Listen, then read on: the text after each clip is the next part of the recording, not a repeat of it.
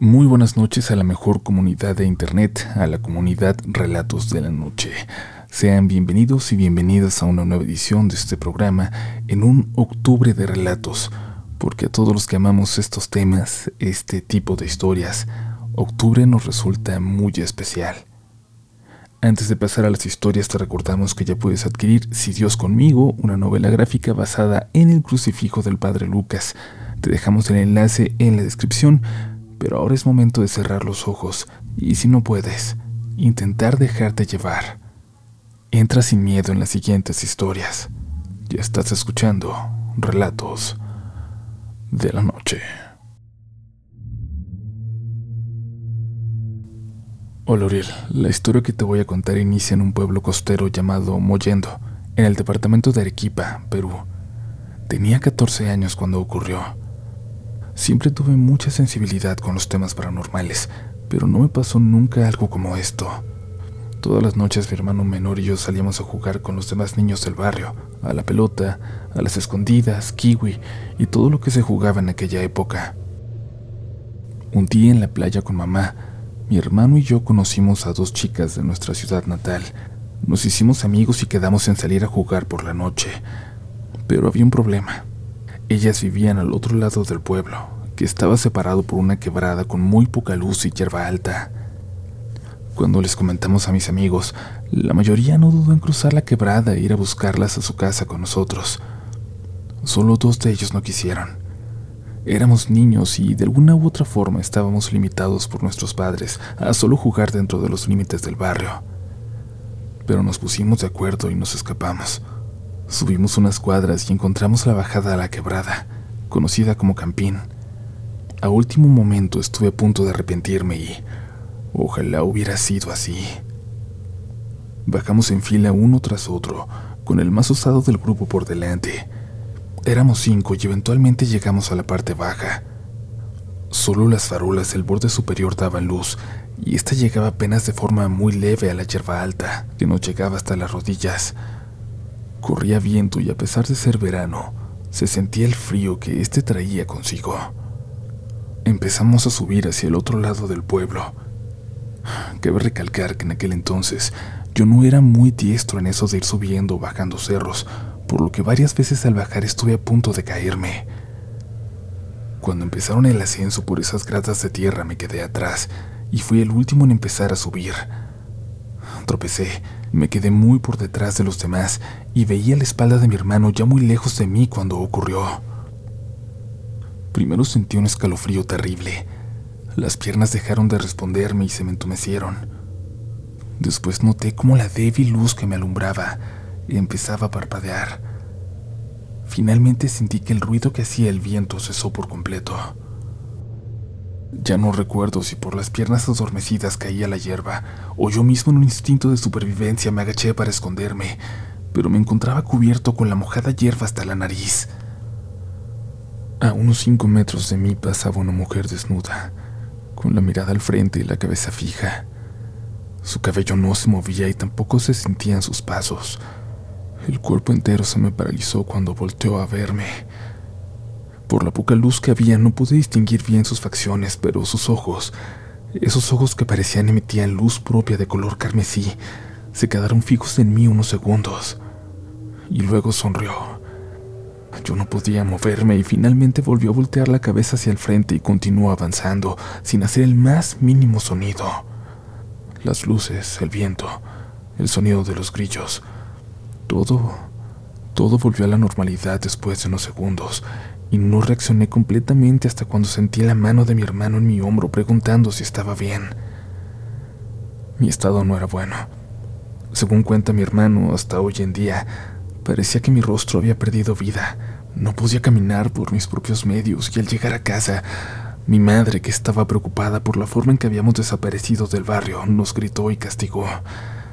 Solo al verme y preguntarle a mi hermano qué era lo que había pasado, se tranquilizó un poco y me abrazó porque sabía que yo tenía esa sensibilidad con los temas de otro plano. Recuerdo, eso sí, que los días siguientes yo no podía comer. Bajé extremadamente de peso. No dormía y cada que lo intentaba se me aparecían los ojos de esa mujer en mis sueños. Algunas veces sentía una dulce voz que me decía, te estoy esperando. En los brazos me empezó a salir una especie de sarpullido rojo que día a día no paraba de extenderse hasta llegar a mi pecho, y por más que mi mamá me llevó al hospital, nadie sabía qué tenía. Solo pudieron recetarme una crema para tratar la infección que me aquejaba. Un día en el mercado del pueblo, mi mamá se animó a comentar lo que me había pasado a una de las vendedoras de frutas del lugar. Ella le dijo que la sirena me estaba llevando y que si no me hacía tratar por un especialista terminaría muriendo. Así, esa misma tarde mi madre me llevó donde un hombre, conocido de aquella mujer del mercado, y al parecer ya estaba listo para recibirme, porque al entrar me dijo mi nombre. No sé si mi mamá se lo dijo a aquella mujer o no, pero me hizo sentar al lado de una mesa con tazones con hierbas y otros artefactos que desconozco. Empezó a orar. Con un mazo de alguna hierba rozó mis brazos. Puso una gasa con algún líquido muy apestoso sobre mi cara, sobre mis ojos cerrados, y en algún momento vomité, algo como sangre, o al menos de ese color.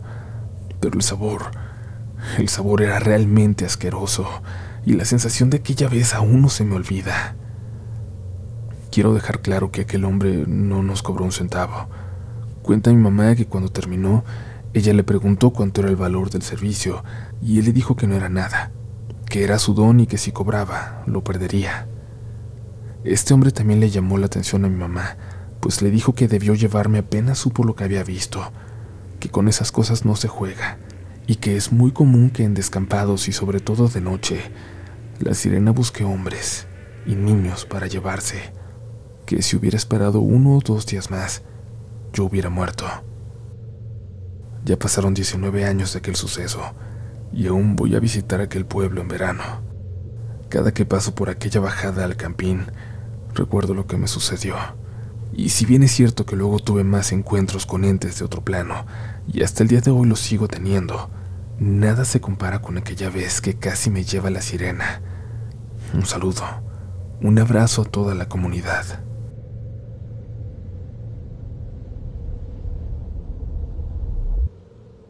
Hola comunidad, mi nombre es Mari y realmente espero que lean esto que estoy a punto de contarles porque a mí se me quitaron hasta las ganas de dormir en mi propia casa. Desde muy pequeña siempre he tenido parálisis del sueño, pero todas ellas eran inofensivas, se podría decir. En la mayoría solía aparecer una sombra muy grande como de un hombre y se quedaba en una esquina de mi cuarto, mirándome, pero nunca hacía nada más. Al menos así solía ser. Hace dos semanas estaba durmiendo en la litera. Yo comparto cuarto con mi hermana y duermo en la parte de arriba. Ese día me desperté en la noche y comencé a escuchar un ruido en la cama de abajo. Creí que era mi hermana moviéndose y entonces quise hablar para decirle que se quedara quieta, pero la voz no me salió. No me podía mover y entonces lo supe. Estaba otra vez en una parálisis. Cerré mis ojos esperando que pasara. Ya sabía cómo se sentía y sabía que al menos en cinco minutos se acabaría. Pero no fue así. Pasó un largo rato y seguía sin poder moverme. No era un sueño tampoco. Moví mis ojos esperando ver aquella sombra de siempre, pero no había absolutamente nada en mi habitación. Lo único que sentía eran aquellos ruidos que venían de la cama de abajo, donde estaba mi hermana. Después de un rato sentí como alguien se levantaba de aquella cama. Creía que sería mi hermana yendo al baño, pero entonces, entonces salió aquella figura. Cada que cierro los ojos puedo verlo de nuevo. Era horrible. De la cama de mi hermana salió una criatura parecida a un hombre. Era delgado, demasiado delgado y alto. La litera mide al menos unos 50 y aquel hombre, no sé si llamarlo así, salió agachado, pero de una forma extraña. Sus pies estaban del lado contrario como un pingüino y tenían sus rodillas flexionadas tocándose. Era muy blanco y calvo, pero lo más perturbador era que estaba desnudo. Su piel se pegaba a sus huesos. Al solo verlo sentí que mi respiración se cortaba. No podía pensar claramente y comencé a sentir un sudor frío y muchas ganas de llorar.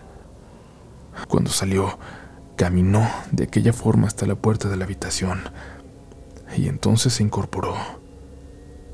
Su cabeza tocaba el techo. Sus piernas seguían un poco flexionadas. Debía medir al menos dos metros y medio. Se giró y yo cerré mis ojos. No quería ver su rostro, no quería tener aquella imagen. Si tan solo al verlo de espaldas sentí que me desmayaría, no quería saber cómo sería de frente. Sabía que me estaba observando, lo sabía. Sentía su mirada sobre mí. Cerré mis ojos y quise moverme, pero seguía sin poder hacerlo. Quise pensar en alguna oración, pero mi mente estaba en blanco. No podía recordar ninguna.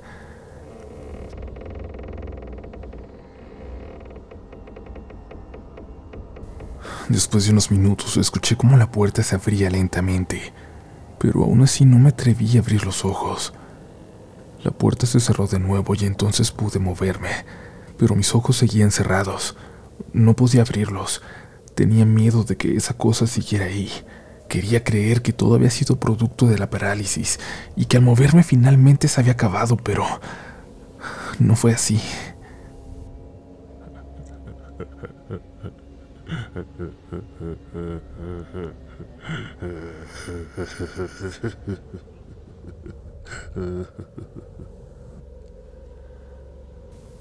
Escuché una risa, una risa muy aguda y sonidos como si alguien estuviera rasgando el suelo, y comencé a llorar.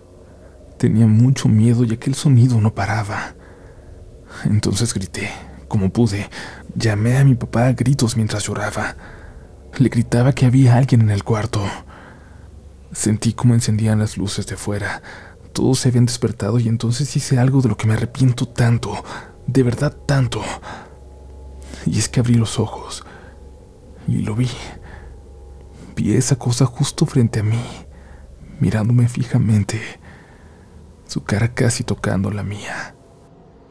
Tenía los ojos demasiado grandes, tan grandes que ocupaban la mitad de su rostro. No tenía nariz y su boca estaba abierta en una sonrisa torcida sin dientes. Escuché cómo abrían la puerta de la habitación, pero ya no supe qué fue lo que pasó. No recuerdo qué sucedió en aquel momento, solo sé que el siguiente día desperté en la sala de una clínica con mi mamá trayendo mi desayuno. Me dijeron que los había llamado en la noche, que escucharon mis pasos en la habitación y que yo estaba gritando su nombre que cuando llegaron a mi cuarto me encontraron casi al borde de la cama y tenía mucha fiebre. Me llevaron a la clínica porque no despertaba y creyeron que quizás tenía algún ataque. Mi hermana dijo que ella no escuchó nada, solo mis padres entrando al cuarto. Todos escuchamos cosas distintas. Yo recuerdo haber gritado tanto como pude e incluso aquella mañana aún tenía ese leve dolor de garganta. Mis papás dicen haberme escuchado llamarlos pero suavemente casi como si nada malo pasara.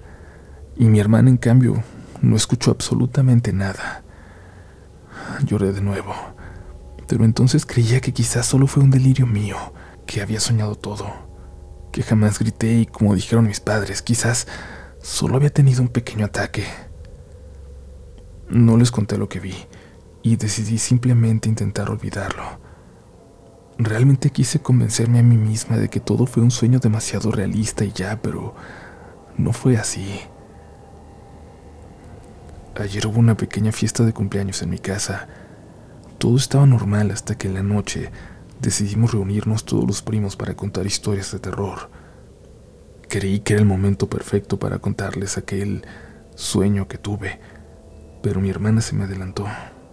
Contó algo algo que simplemente me hizo tragar fuerte y salir corriendo de ahí. Ella dijo que hace dos semanas tuvo un sueño con un alien que bailaba, así lo llamó. Pero cuando lo describió yo simplemente confirmé lo que había intentado olvidar. Aquella cosa que vi, aquella cosa que vi aquella noche, era real. En la misma noche en que ella había soñado con ese hombre bailando, yo lo había visto salir de la cama de mi hermana con las piernas flexionadas tal y como ella dijo que había estado en su sueño. Desde entonces no he podido dormir bien. Tengo miedo de que llegue la noche y encontrármelo de nuevo. Realmente espero que pudieran compartir esta historia y alguien pudiera decirme si ha visto algo parecido o si tienen alguna idea de lo que pueda ser.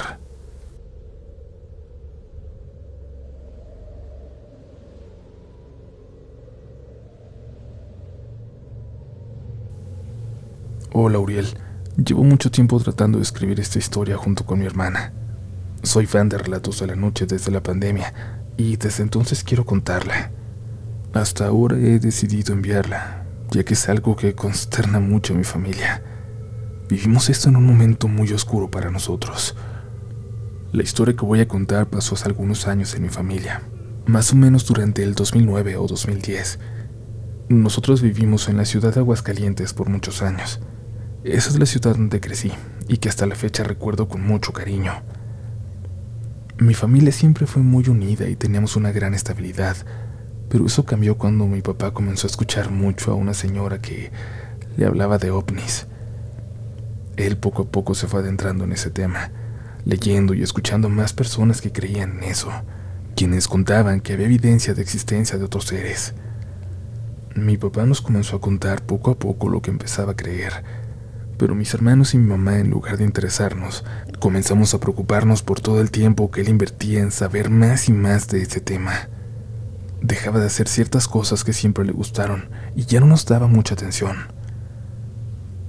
Tiempo después, esta señora nos invitó con un señor que hacía recorridos en un pueblo cercano llamado Tecualtiche, afirmando que los extraterrestres ya vivían entre nosotros y que era particularmente evidente en ese lugar. Fuimos en un autobús y nos llevaron hacia un área un poco elevada, un monte, y ahí el señor nos dio toda la explicación. Nos dijo que si teníamos suerte, de ahí podríamos observar luces de objetos voladores nosotros llevamos nuestra cámara de video para grabar y vimos algunas luces a lo lejos. Entre esas, algo que mi hermana describe como un objeto compuesto por bolas metálicas a su alrededor, como si fueran muchos globos juntos. Estuvimos allí hasta ya muy entrada la noche, y el Señor nos dijo que si queríamos que estos seres se presentaran, teníamos que hablarles y llamarlos como Él los llamaba, hermanitos cósmicos. Él también nos dijo que esos seres tenían mucho conocimiento y que nos podían ayudar si nosotros lo pedíamos. Nosotros en realidad solo íbamos por diversión. Nunca nos tomamos nada de eso en serio y más allá de la bola metálica que mi hermana dice que vimos, no pasó nada más. Pero, unas semanas después, hicimos un viaje a la playa de Nuevo Vallarta, con varios amigos de mis hermanos y de mis papás. Todo transcurrió bien durante el viaje pero en el camino de regreso a Aguas Calientes nos pasó algo muy, muy extraño. A mi papá le gusta mucho viajar de noche.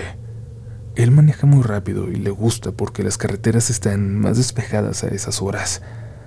Esa noche recuerdo que todo se veía muy oscuro, más de lo normal, y el cielo estaba claro, sin nubes.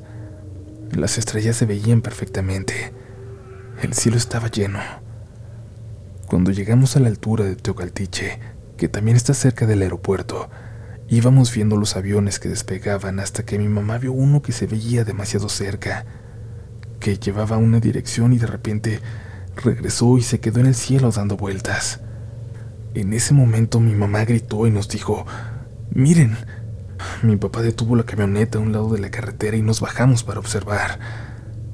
Ahí fue donde vimos que se movía en círculos y nos percatamos que había cuatro más dando vueltas de la misma forma.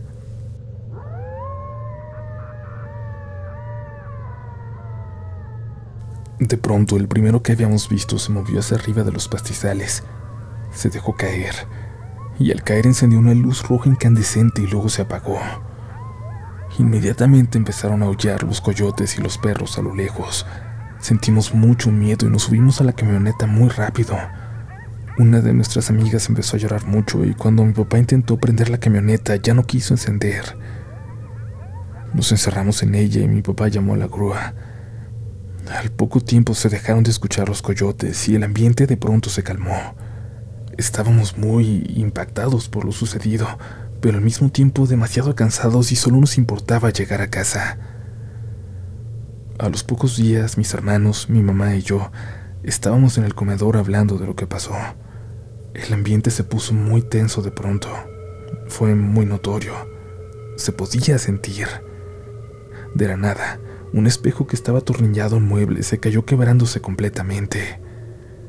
Mi hermana le comentó a su amiga que había ido al viaje con nosotros lo que había pasado, y ella le dijo que durante esos días también había hablado con su mamá y su hermano del tema, contándoles, y que el espejo de su sala también se cayó en ese momento sin explicación aparente. Y no sé si a alguien en la comunidad le haya sucedido algo similar. Muchas gracias por su atención a mi historia. Y gracias por seguir por acá. Recuerda suscribirte a nuestro canal y activar las notificaciones para que no te pierdas ni una sola nueva historia y también si así lo quieres, síguenos en nuestras redes sociales donde nos vas a encontrar como RDLN oficial. Si nos escuchas en YouTube, déjanos un pulgar arriba si te gustó el episodio y si estás escuchando en una plataforma de podcast, no te olvides de dejarnos 5 estrellas en la calificación. Y ahora sí, continuamos con más relatos esta noche, con más relatos en esta canasta de historias de horror. Buenas noches comunidad, esta es la primera vez que les escribo para contar mi relato. Todo inició en el 2019 cuando tenía apenas unas semanas de novio con Cintia, mi ahora futura esposa. Ella es enfermera y en aquel entonces hacía cuidado en casa a una señora muy mayor, de nombre Alicia, a quien llevaba varios meses cuidando y con quien llegó a tener una relación muy estrecha, casi como si fuera su nieta. A finales del mes de mayo, Alicia falleció por causas naturales. Fue un muy duro golpe para Cintia. Al paso de las semanas ella lo fue asimilando. Sin embargo, empezamos a notar que a menudo ella encontraba cabellos largos y blancos entre su ropa. Nos pareció extraño, pero no le quisimos dar mayor importancia. Con el paso de los meses, Cintia no lograba encontrar una guardia estable. Por una u otra razón se cancelaban. A veces la familia lo hacía, otras veces él o la paciente se caía y tenía que volver al hospital, y cosas así. Más o menos por estas fechas, Cintia empezó a encontrar los mismos cabellos largos y blancos en el cepillo con que se cepillaba su cabello todos los días. Parecía que Alicia seguía viviendo con ella. Este tipo de acoso se vio frenado hasta que una noche en una guardia que Cintia había conseguido, cuidando a otra señora mayor, vio de reojo a, a una figura que solo podía ser Alicia, afuera de la ventana, observando hacia adentro. Cintia no pudo más, y a modo de reproche y hablando un poco al aire, le pidió que la dejara en paz, que ella debía trabajar y debía seguir cuidando a otras personas, que fue una paciente muy querida para ella, pero que ya no podía seguir haciendo eso. Con esas palabras, parecía que las cosas se habían calmado. Los siguientes meses transcurrieron sin mayor novedad. En el 2020, a media pandemia, Recordábamos Cintia y yo esa etapa donde ella estaba siendo perseguida o acosada por el fantasma de Alicia.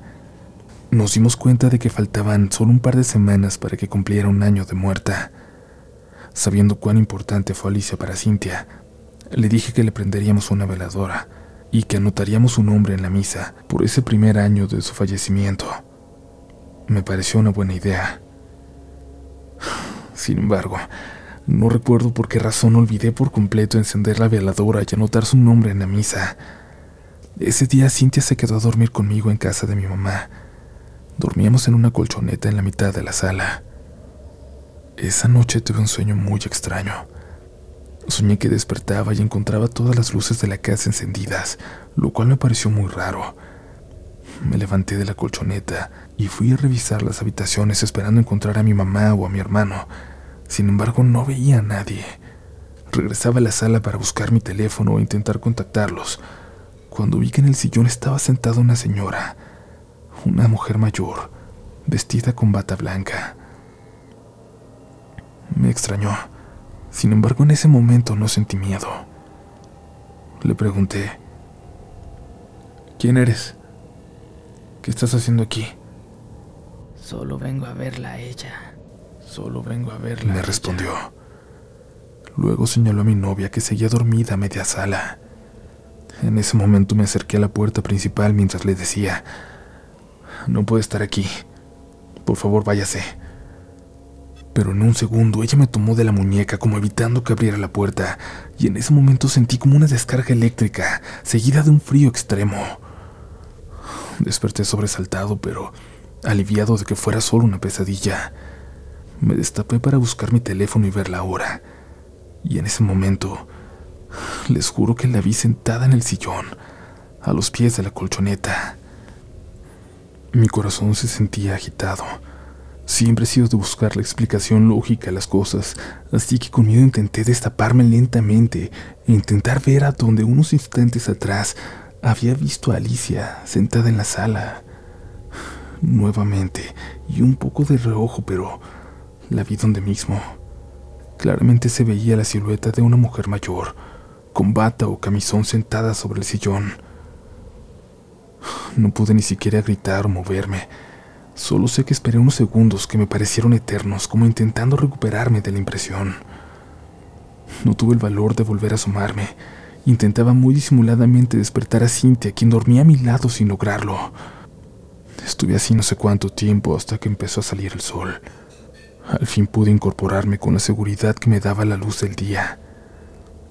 Le conté a Cintia y a mi mamá del sueño y lo que vi en la noche.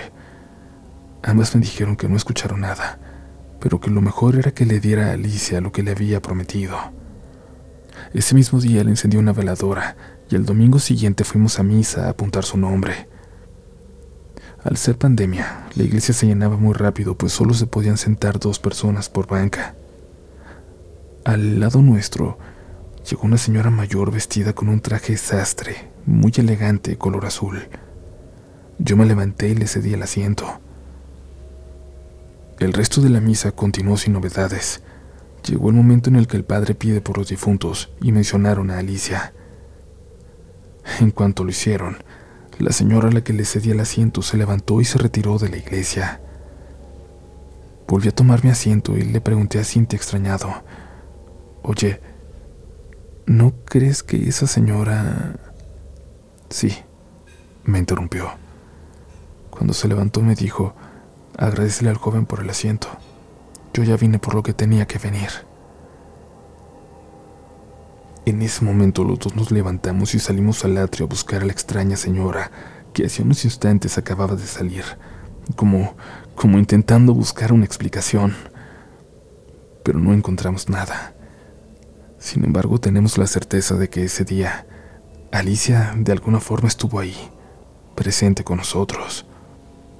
Desde entonces cada año a finales de mayo le encendemos una veladora y pedimos que la nombren en misa, pidiendo por su descanso. Esa última vez lo sentimos más como una despedida.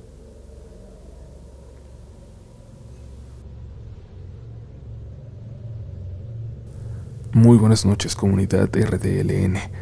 Quisiera compartir una muy breve historia que le sucedió a mi esposa Ayer tuve una reunión en videollamada que atendí en el estudio de la casa. Se prolongó tanto que ya era de noche cuando por fin terminó. Por la hora solo cerré mi laptop, procedí a ducharme y luego acostarme. Mi esposa y mi hijo se quedaron en la sala.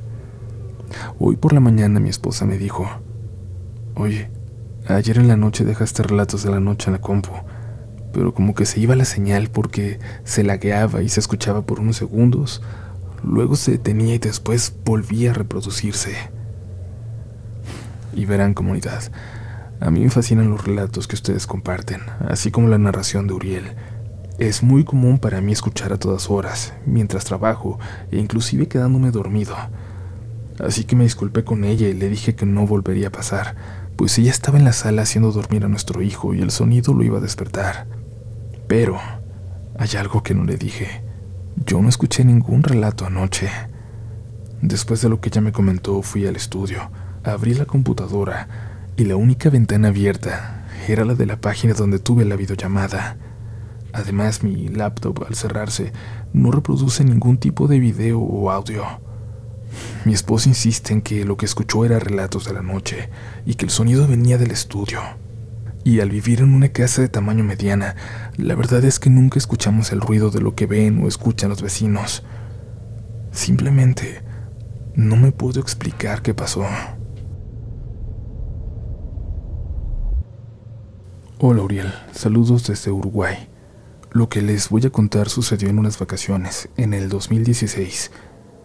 Fui con mi novio en una casa a las afueras de Montevideo, a una propiedad de su familia.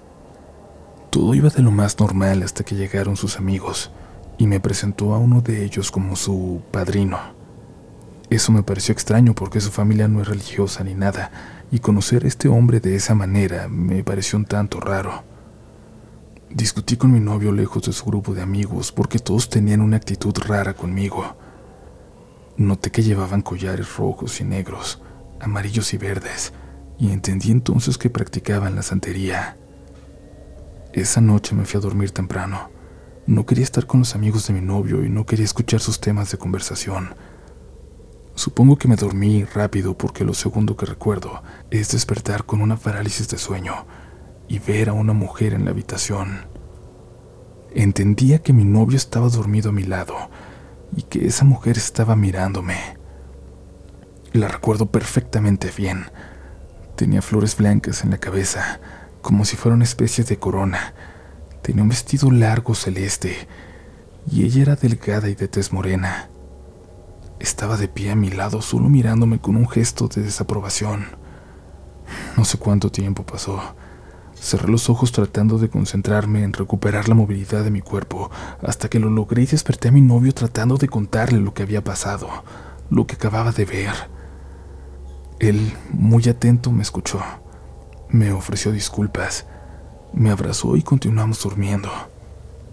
Pero apenas me dormí, soñé con un lugar donde había muñecos muy antiguos y una señora al lado de una estufa.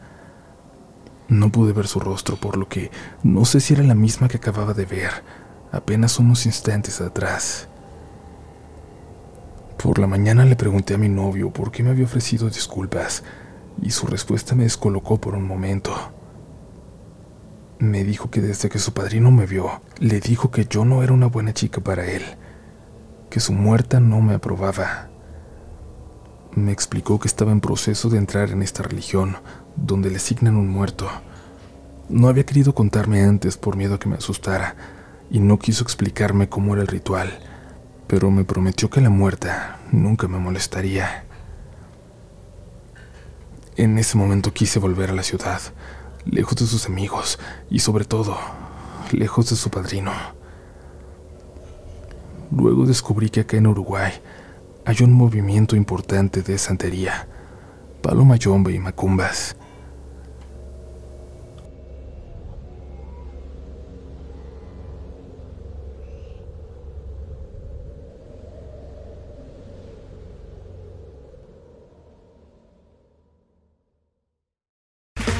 Okay, round two. Name something that's not boring.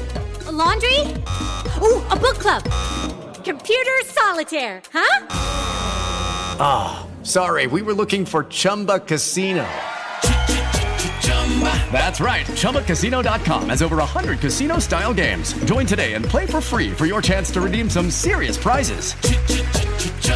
ChumbaCasino.com. No purchase necessary. Full prohibited by law. 18 plus terms and conditions apply. See website for details. ¿Quieres regalar más que flores este Día de las Madres? The Home Depot te da una idea. Pasa más tiempo con mamá plantando flores coloridas, con macetas y tierra de primera calidad para realzar su jardín. Así sentirá que es su día todos los días. Llévate tierra para macetas Bigoro por solo $8.97 y crece plantas fuertes y saludables dentro y fuera de casa. Recoge en tienda y sigue cultivando más momentos con mamá en The Home Depot.